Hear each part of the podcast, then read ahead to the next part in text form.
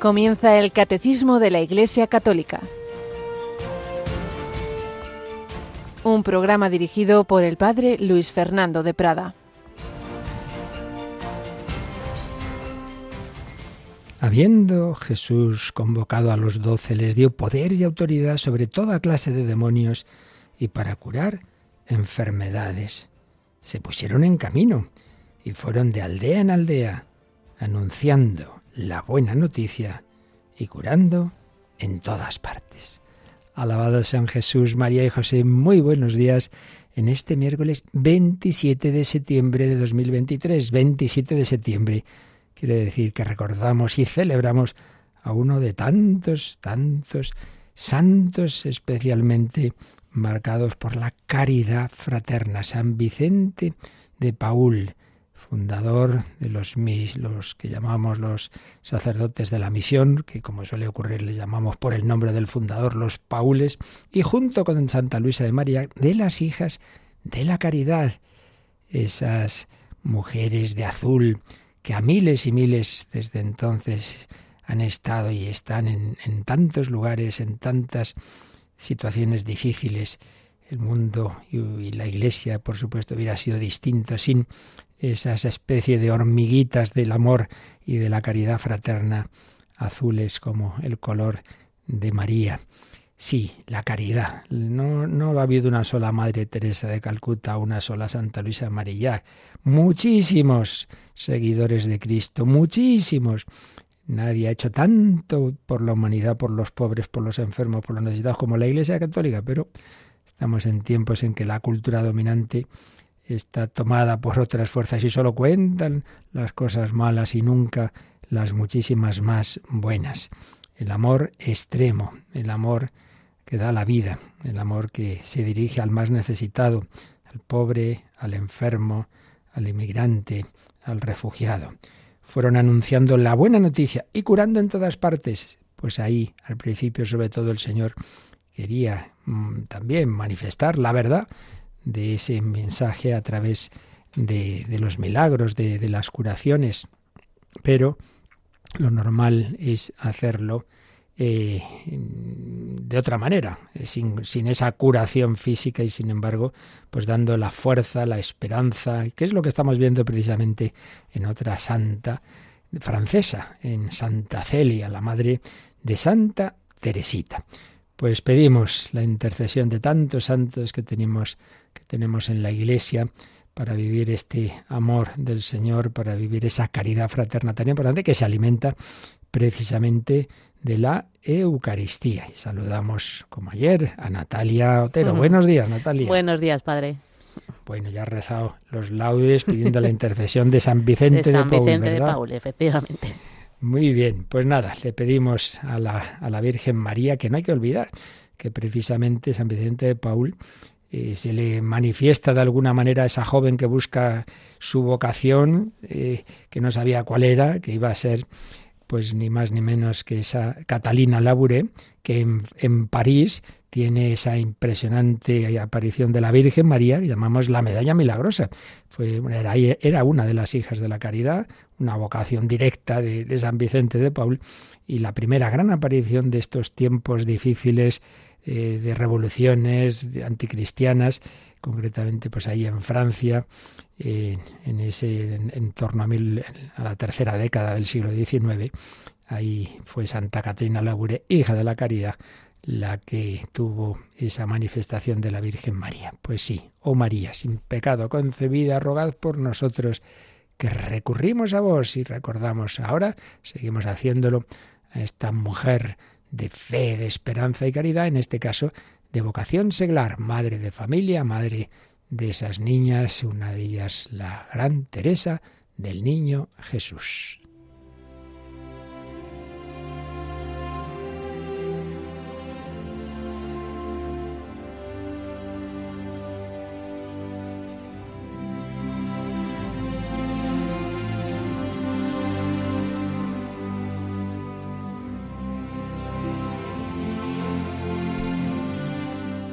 Historia de una familia. Dejábamos a Celia Guerín volviendo de Lourdes. No, La Virgen no curó su cuerpo, pero le dio gran fortaleza en el espíritu y de hecho volvía entusiasmada cantando, tanto que pensaban algunos, esto es que se ha curado, esto es que, que sabe que se va a curar. No, no, sabía que, que no, que la Virgen no la había curado, pero indudablemente, a pesar de los muchísimos contratiempos que tuvo en ese viaje, volvía contenta. Tenemos que aprender eso, a alegrarnos siempre, Dios sabe más, pase lo que pase, contentos, siempre contentos, que decía él también otro santo, en este caso el jesuita chileno Hurtado. La enfermedad, el cáncer iba avanzando y pues no hace falta entrar en detalles, pues de manera muy dura, muy dura. Celia había pedido a su hermano médico que a su tiempo le indicara la inminencia de su fin. Y así lo hizo. Su hermano Isidoro Guerín creyó deber secundar su dictado, muy distinto a lo que solemos hacer casi siempre, y le dijo que le quedaba un mes de vida. Luego sería algo más, pero la enferma replica que le está muy agradecida por su franqueza y que no temía la muerte. Pero claro, suspira para sí misma, ¿qué será de mi pobre Luis con sus cinco hijas? En fin, los abandono a todos en la providencia bondadosa de Dios. Su hermano le pide que intente convencer a su marido para que cuando ya ella falte, se cambien, se muden a vivir donde vivía su hermano con su mujer e hijos, a porque viviera en Alençon. Y así las niñas tendrían una segunda madre. Celia dice, uy, no, no, ¿cómo voy a hacerle yo esto a Luis? Cambiaría mucho su vida. Bueno, ya veremos luego lo que pasaría. Le quedaban unos dos meses de vida que fueron muy duros, físicamente muy duros. Noches tremendas, cada vez se van paralizando más los miembros.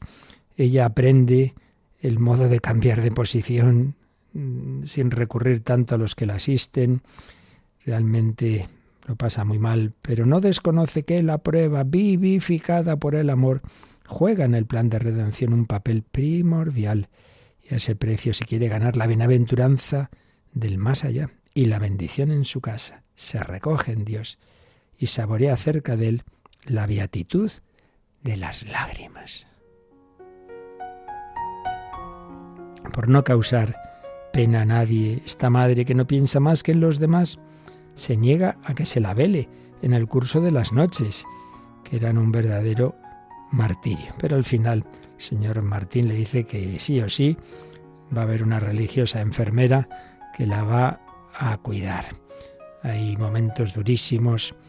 En una ocasión se dirige a su hermano médico como a grandes gritos y dice, durante 24 horas he sufrido más que en toda mi vida y las he pasado llorando y gritando. Invoco a todos los santos del cielo. Ninguno me responde. ¿A que esto no suena? Hay veces nos parece que Dios no me escucha ni nada, ningún santo. Bueno, es el camino real de la Santa Cruz un capítulo precioso del Kempis, la imitación de Cristo, que esta familia, por supuesto, leía y meditaba. Sí, tenía esos momentos malos, pero enseguida se recomponía y decía, Señor, pues yo te lo ofrezco todo. Se iba despegando poco a poco de la tierra. Ella misma lo dice, son los días de salud que no volverán. Quiero aprovecharme de ellos. Obtendré una doble ganancia. Sufriré en la tierra una parte de mi purgatorio. Pedid para mí resignación y paciencia, pues de ellas tengo necesidad, ya sabéis que no tengo paciencia. Bueno, bueno, su confesor se maravillaba de tanta serenidad. Más tarde referiría la emoción que le sobrecogió cuando doña Celia le dijo adiós en el confesionario, refiriéndole el momento en que había de expirar. Señora, le dijo, he conocido a mujeres fuertes pero ninguna semejante a usted.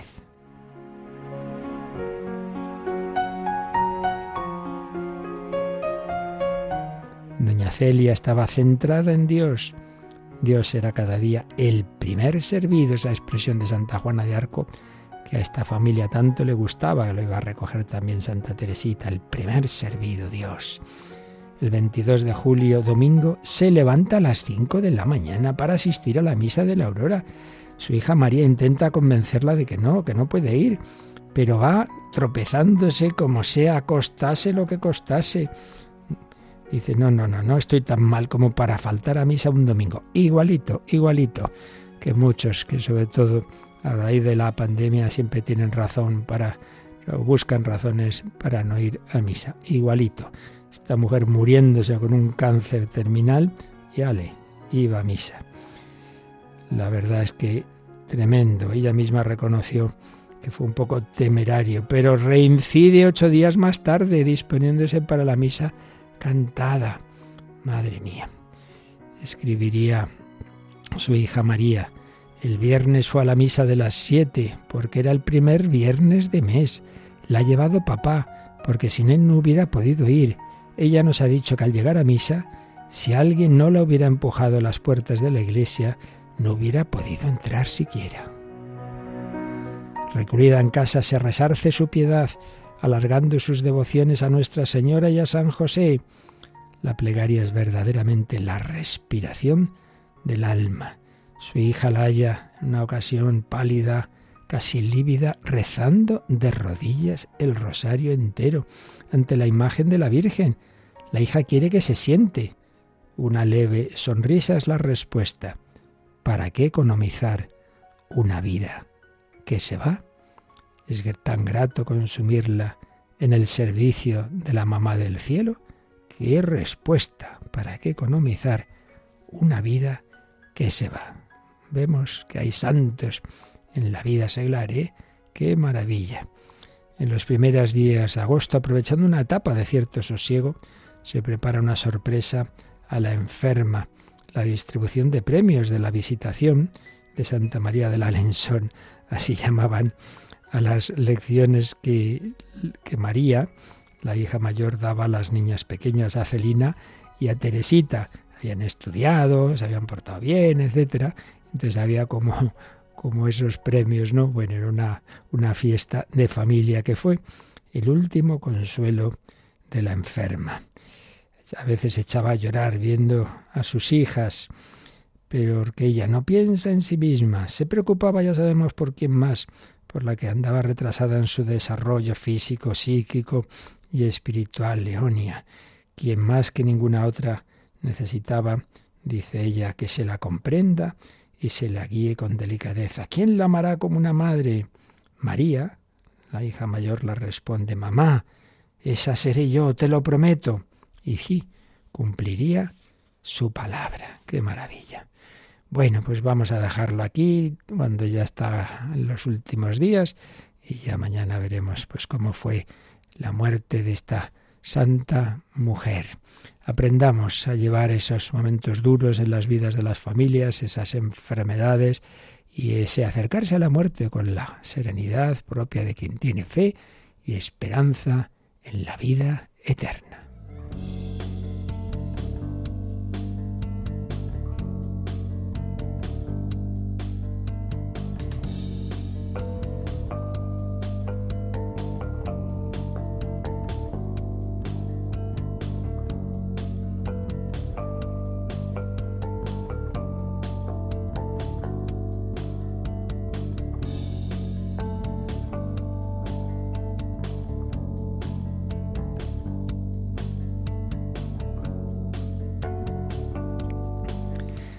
Bueno, Natalia Durillo, ¿eh?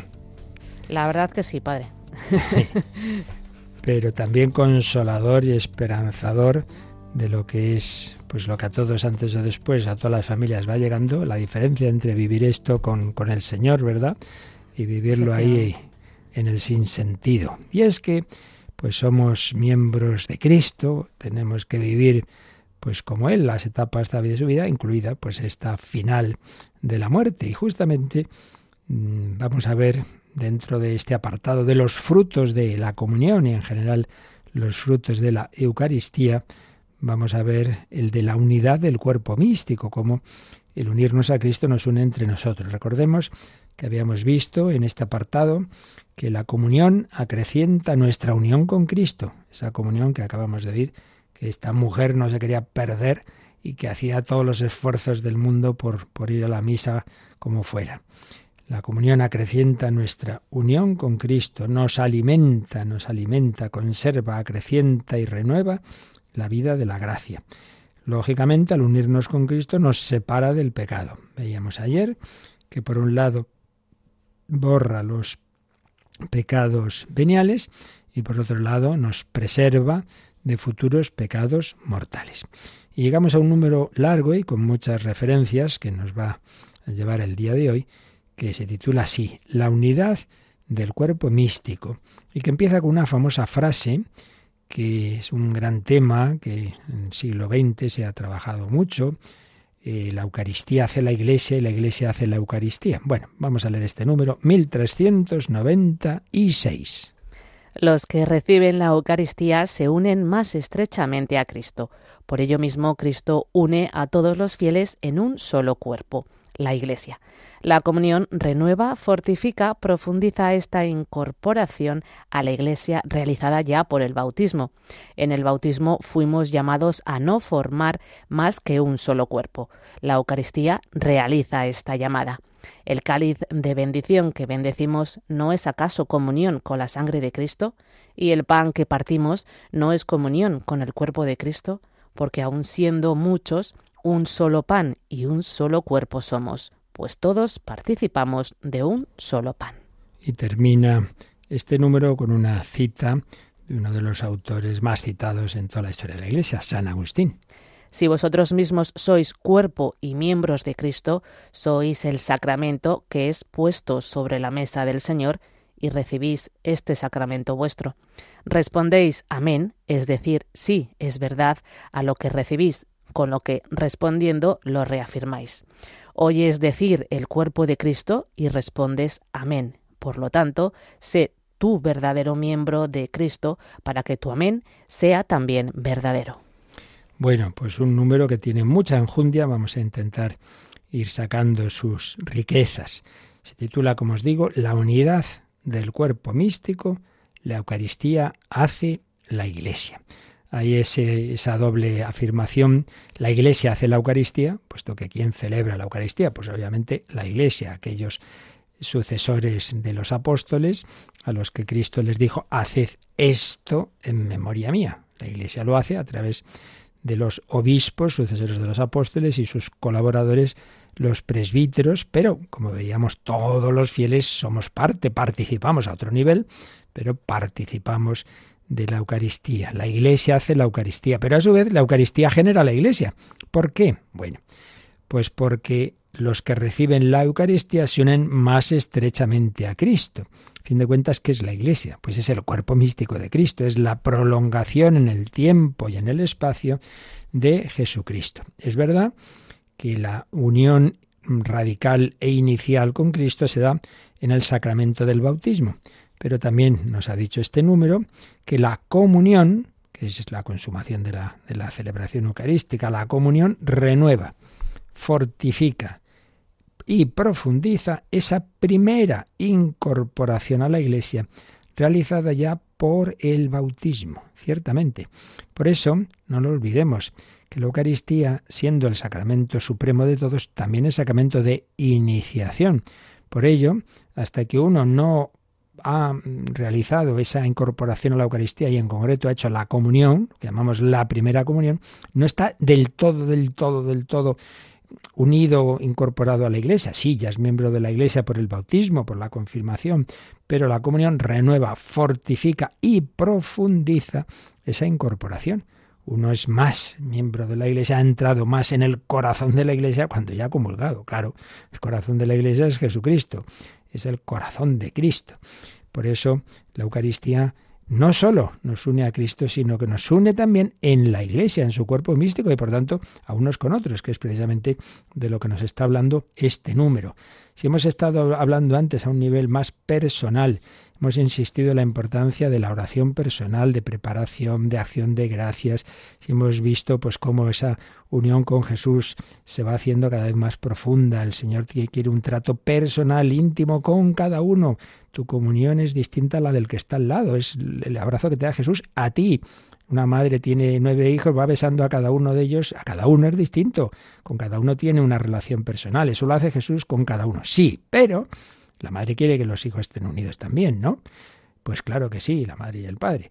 Pues el Señor tiene un trato personal con cada uno, pero también nos dice, oye, todos unidos. Y por eso no hay que olvidarlo tenemos que ver que todo tiene, el Señor no da puntada sin hilo y los evangelistas no la dan y desde luego San Juan Evangelista es que cada cosa que nos cuenta tiene trasfondo. Cuando relata la institución, no relata la institución de la Eucaristía, pero relata la última cena y sí que relata el lavatorio de los pies y el mandamiento del amor fraterno. Claro, porque él, como es el último evangelio, pues muchas veces no cuenta cosas que ya han contado los otros. Los otros ya han contado la institución de la Eucaristía. Él ha hablado de la Eucaristía en el capítulo 6 de su evangelio, pero aquí nos habla de esas conversaciones de la última cena, de ese lavatorio de los pies, de ese mandamiento del amor fraterno. Y claro, lo que Dios ha unido que no lo separe el hombre. En esa última cena están unidos la Eucaristía y el amor fraterno, pues hay que vivirlos unidos. No se puede decir esto sí y yo me quedo con esto. Yo, mira, yo me dedico a adorar la Eucaristía y tú dedícate a la caridad. Pues no, Señor, los dos tenemos que dedicarnos a las dos cosas. Eso sí, que según su vocación, la vocación de cada uno, pues uno el Señor le pedirá insistir más en un aspecto o en otro, pero no puede ser. Yo, yo rezar mucho, eso de la caridad se lo dejo a otros. Que no, que no. Que es, si tú rezas una caridad es que eso no es oración. Uy, yo estoy tres horas haciendo oración. No, perdón, estás tres horas en la capilla. Que hagas oración no depende solo de ti porque la oración es un trato de dos, ¿no? Con el Señor. Si el Señor no te está realmente invitando a tres horas, sino que está diciendo este pesado que hace aquí, que aquí ya con media hora era de sobra, ahora te toca ir a la caridad, pero tú te quedas aquí muy cómodo, ah, entonces, no, no, no puede ser oración sí, caridad no, y viceversa. Bueno, eso de rezar, eso se lo dejo a los contemplativos. Yo lo mío es la acción, sí, la acción, pero entonces es la acción de quien es tuya o de Cristo. Si no te unes a Él con la oración, con los sacramentos, pues será un activismo. Y muchas veces, pues ahí lo que, lo que sale son tu protagonismo. Y, a veces uno hace cosas porque se siente así ya bien y tal. Y no se da cuenta de que en realidad no es verdadero amor. Incluso hay personas que les gusta trabajar con, con otros, pues así, en situaciones más difíciles y tal, como para sentirse ahí, aquí yo les ayudo y como superior. No, no, mucho cuidado. Hay que unir todo, hay que unir todo la Eucaristía, la oración, la adoración eucarística. Eso que decía la Madre Teresa, ¿verdad? Nosotras por la mañana adoramos a Cristo presente bajo los, las especies del pan y vino y durante el día lo servimos y amamos y curamos bajo las especies, entre comillas, del cuerpo de los pobres. La unidad, unidad de las, las dos palos de la cruz, el vertical y el horizontal. Pues bien, esto aparece clarísimo en la Eucaristía. Por eso también, lo hemos dicho otras veces, la celebración eucarística no es, no es una cosa, un momento de oración individualista. Luego otra cosa, otra cosa es tu oración personal. No, no, es algo comunitario, por eso hay que intentarlo vivir, pues eso, comunitariamente y, unirse eh, a las oraciones de los demás. Es curioso, personas que siempre eh, se va rezando todo el mundo unidos al sacerdote y el otro siempre un minuto, unos segundos antes o después. Hijo, no, no te puedes intentar adaptar a todos eh, esa unidad y en las posturas, etcétera, esa dimensión comunitaria. Cristo une a todos los fieles en un solo cuerpo, la Iglesia. Nos dice este número 1396, porque los que reciben la Eucaristía se unen más estrechamente a Cristo y Cristo nos une unos con otros. La comunión renueva, fortifica, profundiza esta incorporación a la Iglesia realizada ya por el bautismo. En el bautismo ya fuimos llamados a no formar más que un solo cuerpo. Y cita 1 Corintios 12, 13, es la gran carta de San Pablo sobre el cuerpo místico, pues eh, hay que ir a la primera carta a los Corintios, ahí por el capítulo 12. Y antes, en el capítulo 10, nos había dicho esto San Pablo, que recoge también este número. El cáliz de bendición que bendecimos ¿No es acaso comunión con la sangre de Cristo? ¿Y el pan que partimos no es comunión con el cuerpo de Cristo? Porque aun siendo muchos, un solo pan y un solo cuerpo somos, pues todos participamos de un solo pan. Es impresionante cómo el Señor en su infinita inteligencia realmente es que lo que os decía, no hay puntada sin hilo. No, no la da sin hilo, desde luego, porque es que uno se da cuenta de cómo en la Eucaristía cada detalle tiene un trasfondo.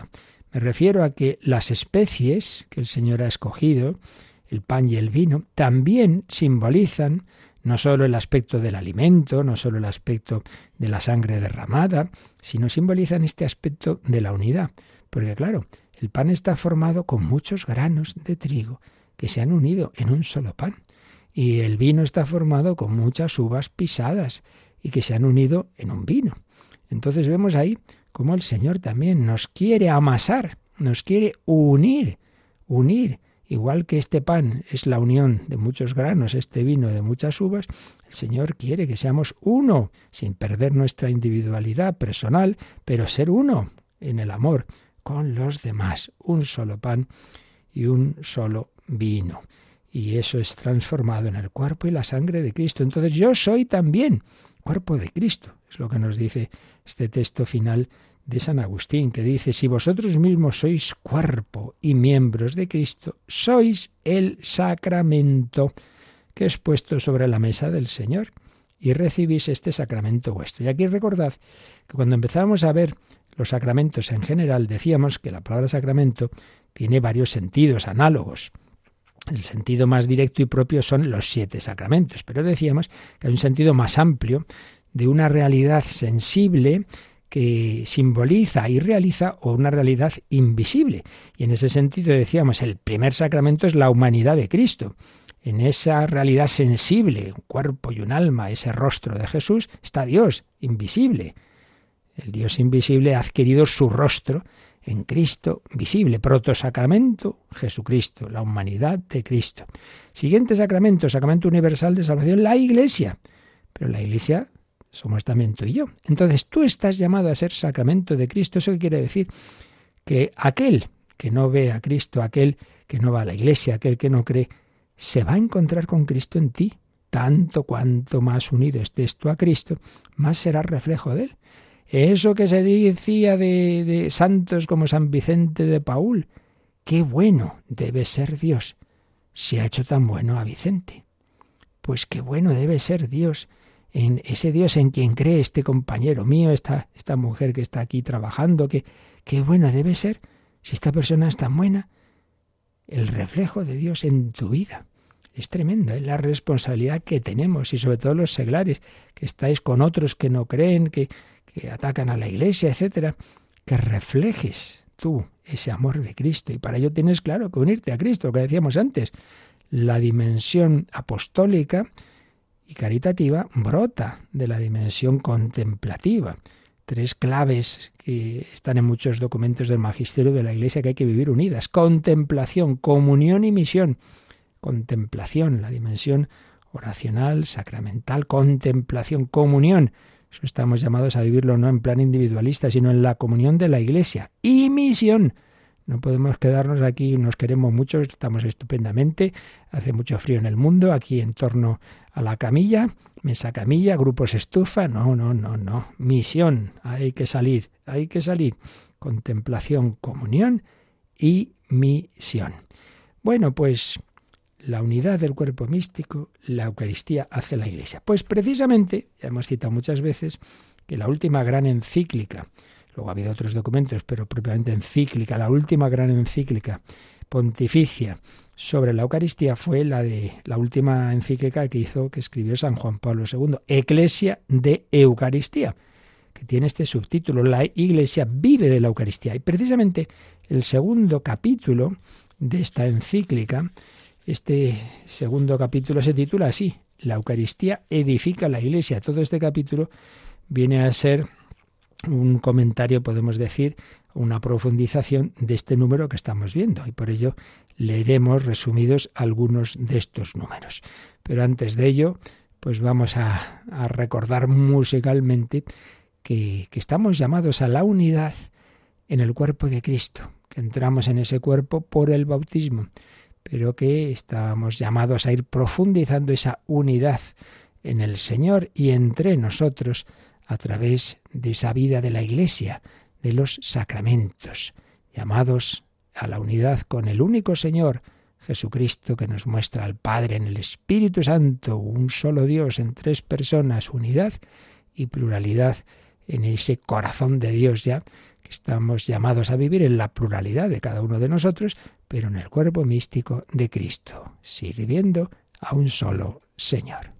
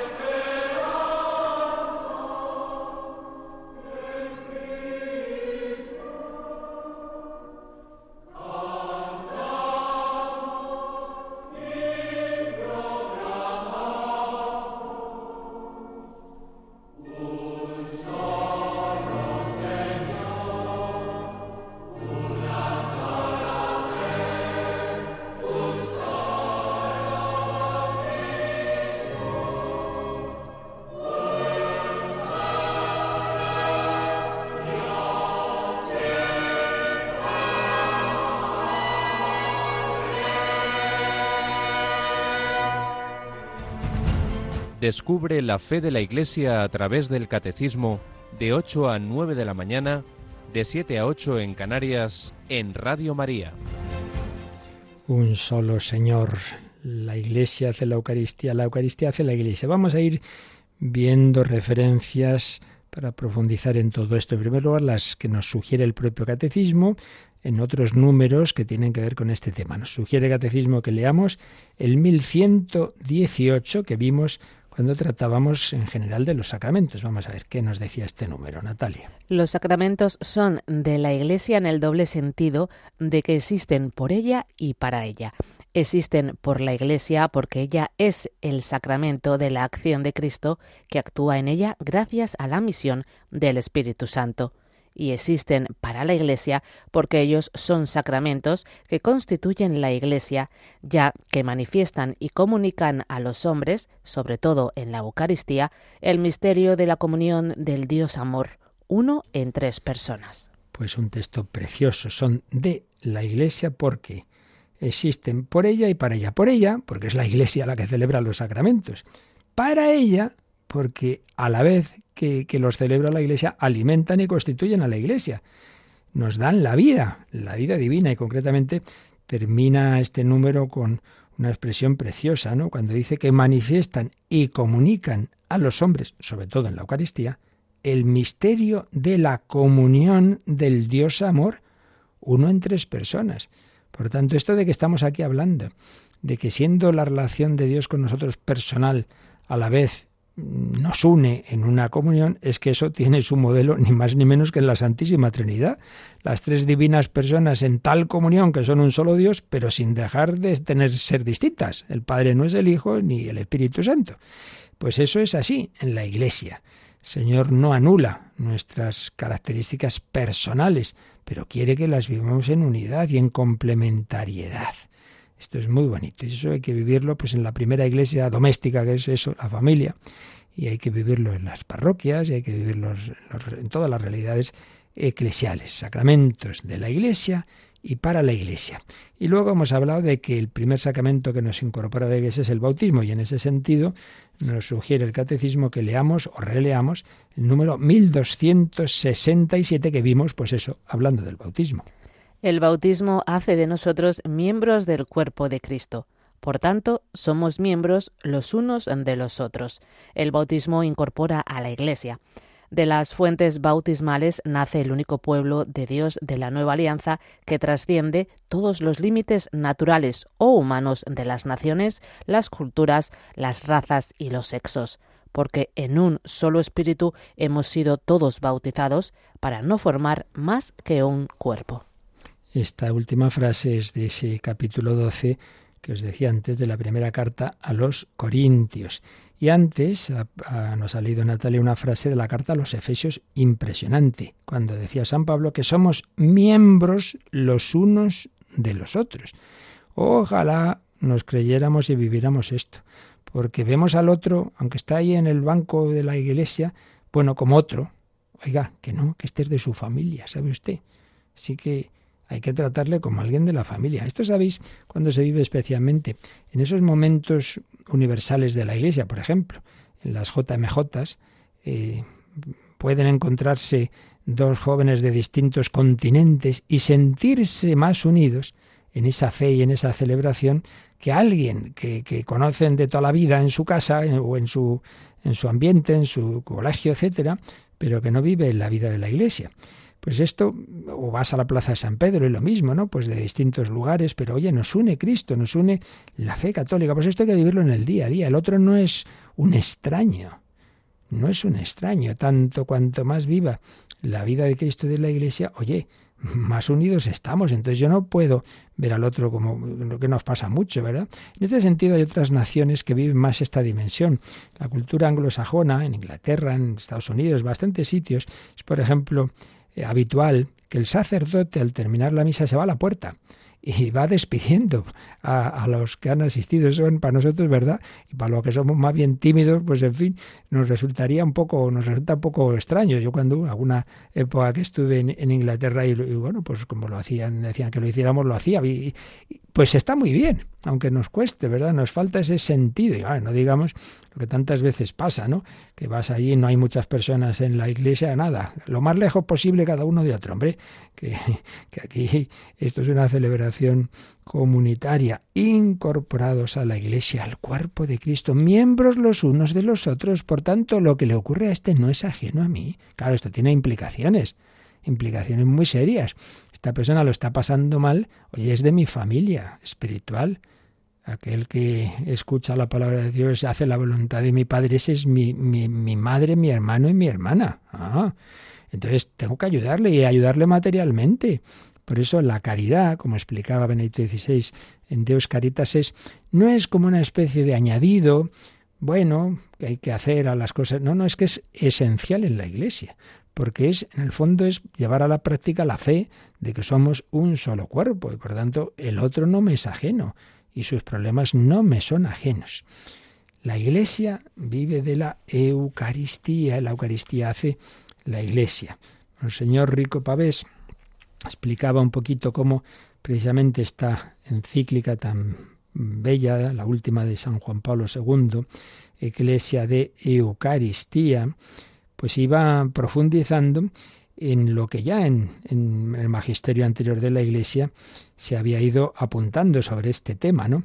Y señalaba como aportaciones más novedosas en este tema, en esa encíclica, eh, por un lado, que la relación entre la Eucaristía y la Iglesia se describe por dos caminos. A partir de las imágenes que muestran la naturaleza íntima de la Iglesia, cuerpo de Cristo, pueblo de Dios, de la y de la nueva alianza, sacramento de unidad, comunión de los creyentes en Cristo. Y también a partir de las notas de la Iglesia, que es una santa católica y apostólica, desarrollando sobre todo esta última nota de apostólica, pero partiendo de que es una.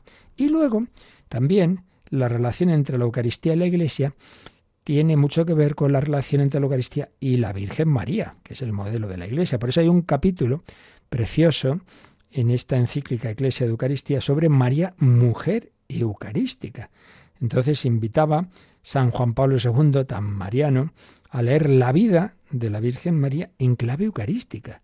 A ver, a ver, ¿dónde vemos la relación entre María y la Eucaristía? Bueno, el verbo se hizo carne. ¿Dónde se forma ese cuerpo que vamos a recibir en la Eucaristía? En el seno de María. Ah, por tanto, María es la primera, la primer, el primer sagrario primer sagrario, también la primera custodia y la primera procesión del Santísimo, porque enseguida se va a visitar a Isabel. Y María lleva esa es como la custodia de ese Jesús que va por esos caminos, por esos montes y visita a Isabel, María mujer eucarística, que ofrece su seno virginal para la encarnación, primer tabernáculo de la historia. Pero también vemos en el Magnificat y la actitud de María, la, actitud de alabanza y de acción de gracias. Proclama mi alma la grandeza del Señor. En la misa vayamos a dar gracias y a alabar a Dios. Alabanza y acción de gracias. Pero la Eucaristía veíamos que es sacrificio.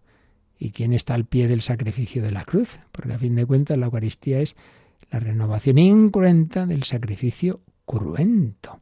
Por tanto, María está ahí en ese sacrificio y está en nuestras celebraciones, como, como vio Lucía de Fátima eh, cuando estaba en, en, España y tuvo esa visión pues de lo que era la Santa Misa y ahí aparecía María al pie de la cruz. Sí, hagamos nuestras las actitudes de María y podremos vivir mejor la Eucaristía. Iglesia de Eucaristía. Vamos a ver un, el resumen de algunos, los primeros números de este capítulo segundo, que se titula La Eucaristía edifica la Iglesia. Cita al Vaticano II, el número 21, dice, la Iglesia o el reino de Cristo presente ya en misterio, crece visiblemente en el mundo por el poder de Dios, como queriendo responder a la pregunta, ¿cómo crece? se responde así. Cuantas veces se celebra en el altar el sacrificio de la cruz, en el que Cristo nuestra Pascua fue inmolado, 1 Corintios 5, 7, se realiza la obra de nuestra redención. El sacramento del pan eucarístico significa y al mismo tiempo realiza la unidad de los creyentes, que forman un solo cuerpo en Cristo. Entonces decía Juan Pablo II que hay un influjo causal, no casual, sino causal de causa, hay un influjo causal de la Eucaristía en los orígenes mismos de la Iglesia. La Eucaristía da lugar, da luz a la Iglesia. Los evangelistas precisan que fueron los doce, los apóstoles, los que se reunieron con Jesús en la última cena. Fueron la semilla del nuevo Israel. Y al ofrecerles como alimento su cuerpo y sangre, Cristo los implicó misteriosamente en el sacrificio que se iba a consumar poco después en el Calvario. Análogamente a la alianza del Sinaí, ya la comentamos, esa alianza, ese pasaje precioso del capítulo 24 del Éxodo. La alianza del Sinaí, sellada con el sacrificio y la aspersión de la sangre de animales, pues ahora los gestos y palabras de Jesús en la última cena fundan la nueva comunidad mesiánica, el nuevo pueblo de Dios. Los apóstoles, aceptando la invitación de Jesús, tomad, comed, bebed, entraron por vez primera en comunión sacramental con Él. Desde aquel momento y hasta el fin de los tiempos, la Iglesia se edifica a través de la comunión sacramental con el Hijo de Dios inmolado por nosotros. Cuantas veces bebiereis de la sangre, hacedlo en recuerdo mío. Número 22. La incorporación a Cristo, que tiene lugar por el bautismo, se renueva y se consolida continuamente con la participación en el sacrificio eucarístico, sobre todo cuando ésta es plena, mediante la comunión sacramental.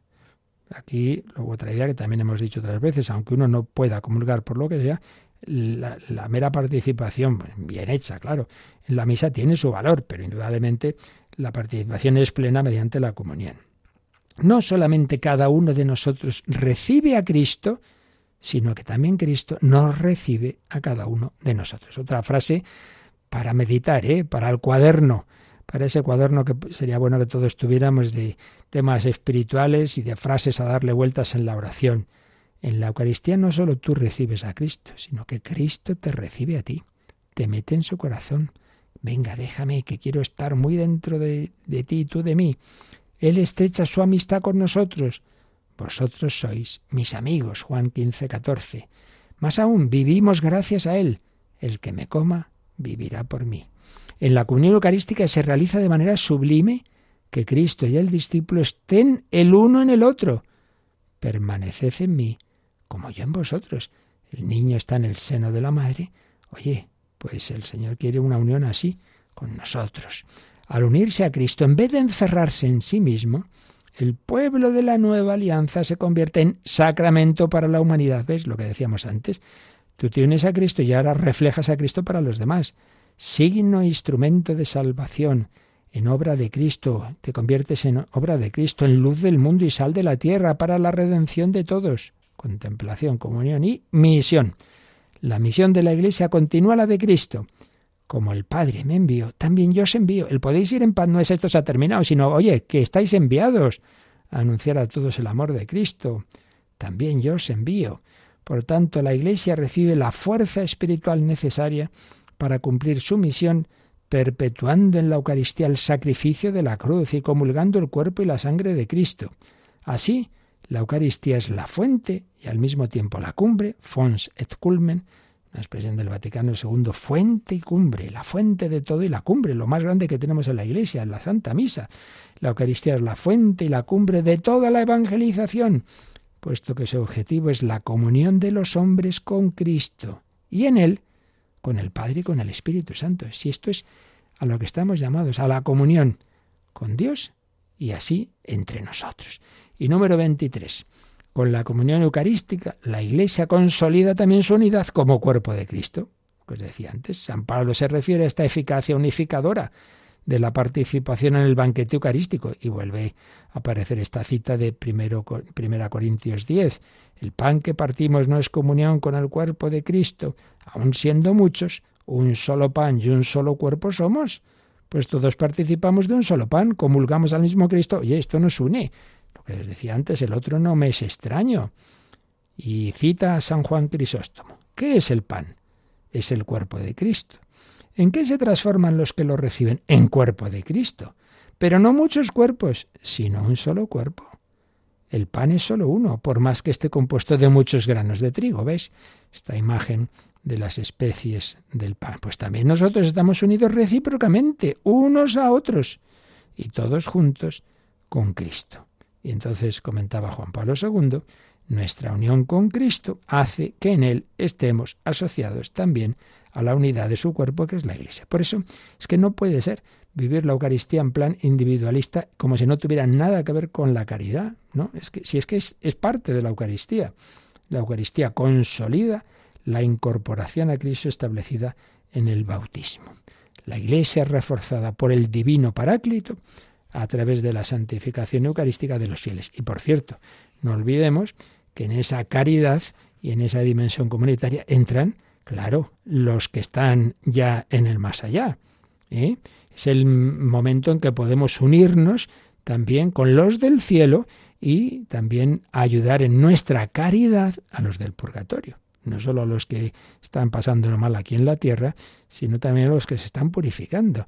Por eso esa dimensión fraterna y comunitaria no solo se refiere a los contemporáneos nuestros de aquí, sino también a los de la Iglesia eh, celestial y purgante. Bueno, seguiremos, como veis todavía nos quedan algunos de los marginales que sugiere este, este número y, otras referencias que vamos a ir viendo para sacarle más jugo a este precioso número que hoy pues nos ha recordado esa dimensión comunitaria y fraterna de la Eucaristía. No podemos vivir simplemente en plan individualista. Yo voy a misa solito y me pongo en la esquina, comulgo, Jesús y yo nos queremos mucho y ya vuelvo a mi casa y no quiero saber nada de los demás. Pues no puede ser, no puede ser.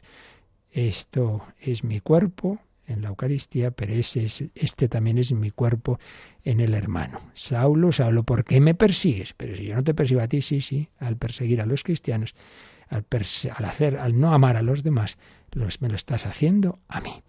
Pues lo meditamos, y agradecemos este gran sacramento y teníamos pendiente alguna cuestión y si tenéis otras, pues eh, las podéis enviar ahora rápidamente. Participa en el programa con tus preguntas y dudas. Llama al 91005 9419. 91005 9419. Puedes escribir un mail a catecismo arroba radiomaria.es o escribirnos un mensaje al teléfono de WhatsApp 668 594 383 668 594 383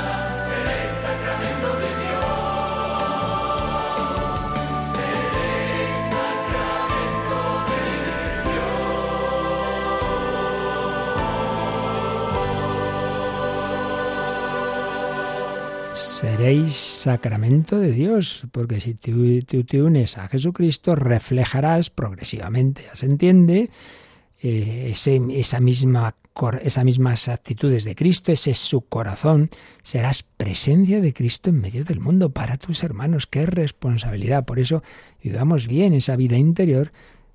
Primero porque el Señor quiere vivir en nosotros, pero segundo para reflejarlo hacia los demás.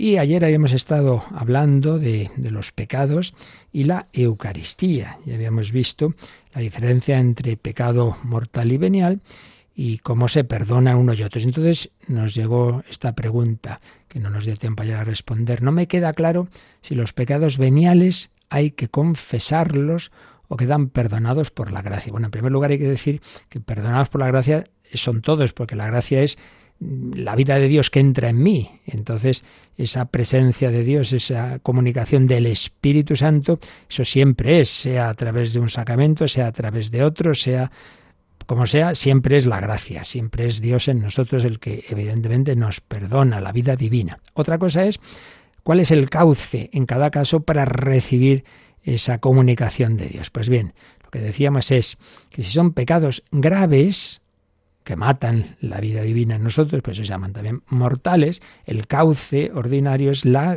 penitencia, el sacramento de la confesión. Entonces, si uno tiene conciencia de pecado grave, debe confesarse antes de, de, comulgar. Eh, en cambio, decíamos que si son pecados veniales, puede, puede comulgar viviendo bien pues la misa con su acto de contrición, etcétera, la misma Eucaristía esa comunicación del amor de Dios en la misa, esa misma infusión del Espíritu Santo purifica de esos pecados veniales. Por tanto, obligación de confesar es de los pecados graves. Los veniales uno se arrepiente de ellos, hace su acto de contrición y puede comulgar. Eso, digamos, como el camino básico y, obligatorio, eh, la diferencia es esa, obligatorio la confesión para los graves o mortales y, y no para los veniales. Ahora, como siempre pasa, ya hemos dicho también que una cosa son los mínimos, otra cosa es lo más conveniente. Lo más conveniente es que aunque uno no tenga, por la misericordia de Dios, pecados graves, siempre es buena la confesión frecuente. Porque, hombre, sacramento específico más directo para el perdón, porque se añade también si es un sacerdote que te puede dar sus consejos, si encima es alguien que ya te conoce, pues mejor todavía. En fin, que siempre es muy bueno. Y por eso tengamos en cuenta que las comunidades religiosas intentan confesarse por, normalmente un, más o menos cada 15 días, incluso si puede ser semanalmente. Y en fin, normalmente no es que sean muy malos y que tengan muchos pecados graves, ¿verdad? Las monjitas de aquí y de allá, los no, pero es bueno, es provechoso. Por eso, distingamos obligatorio la confesión de los pecados graves, pero convenientes siempre los veniales, aunque repito que también se pueden perdonar cuando uno vive bien, pues la Santa Misa, la comunión y, también pues otros sacramentales que hay, ¿no? Pero siempre es conveniente, siempre es buena. Yo así como consejos diría, que además puede ayudar mnemotécnicamente, empieza un mes, uno dice, uy, quiero convulgar el primer viernes de mes también, que el Señor pues me pide esa comunión especialmente de reparación a su corazón y que además pues ha hecho esa promesa que hizo de los nueve primeros viernes de mes, pues empieza el mes, me confieso y comulgo. Pues por lo menos es una vez al mes. Y si puede ser la mitad de mes, pues mejor también. ¿De acuerdo? Pero distinguiendo. La, la obligación es de confesar es para los pecados mortales. Muy bien, pues damos gracias al Señor de nuevo por este regalo y ya hemos oído a vivir la dimensión de unión con el Señor en la Eucaristía y de unión con los hermanos en la vida de caridad fraterna. La bendición de Dios Todopoderoso, Padre, Hijo y Espíritu Santo, descienda sobre vosotros. Alabado sea Jesucristo.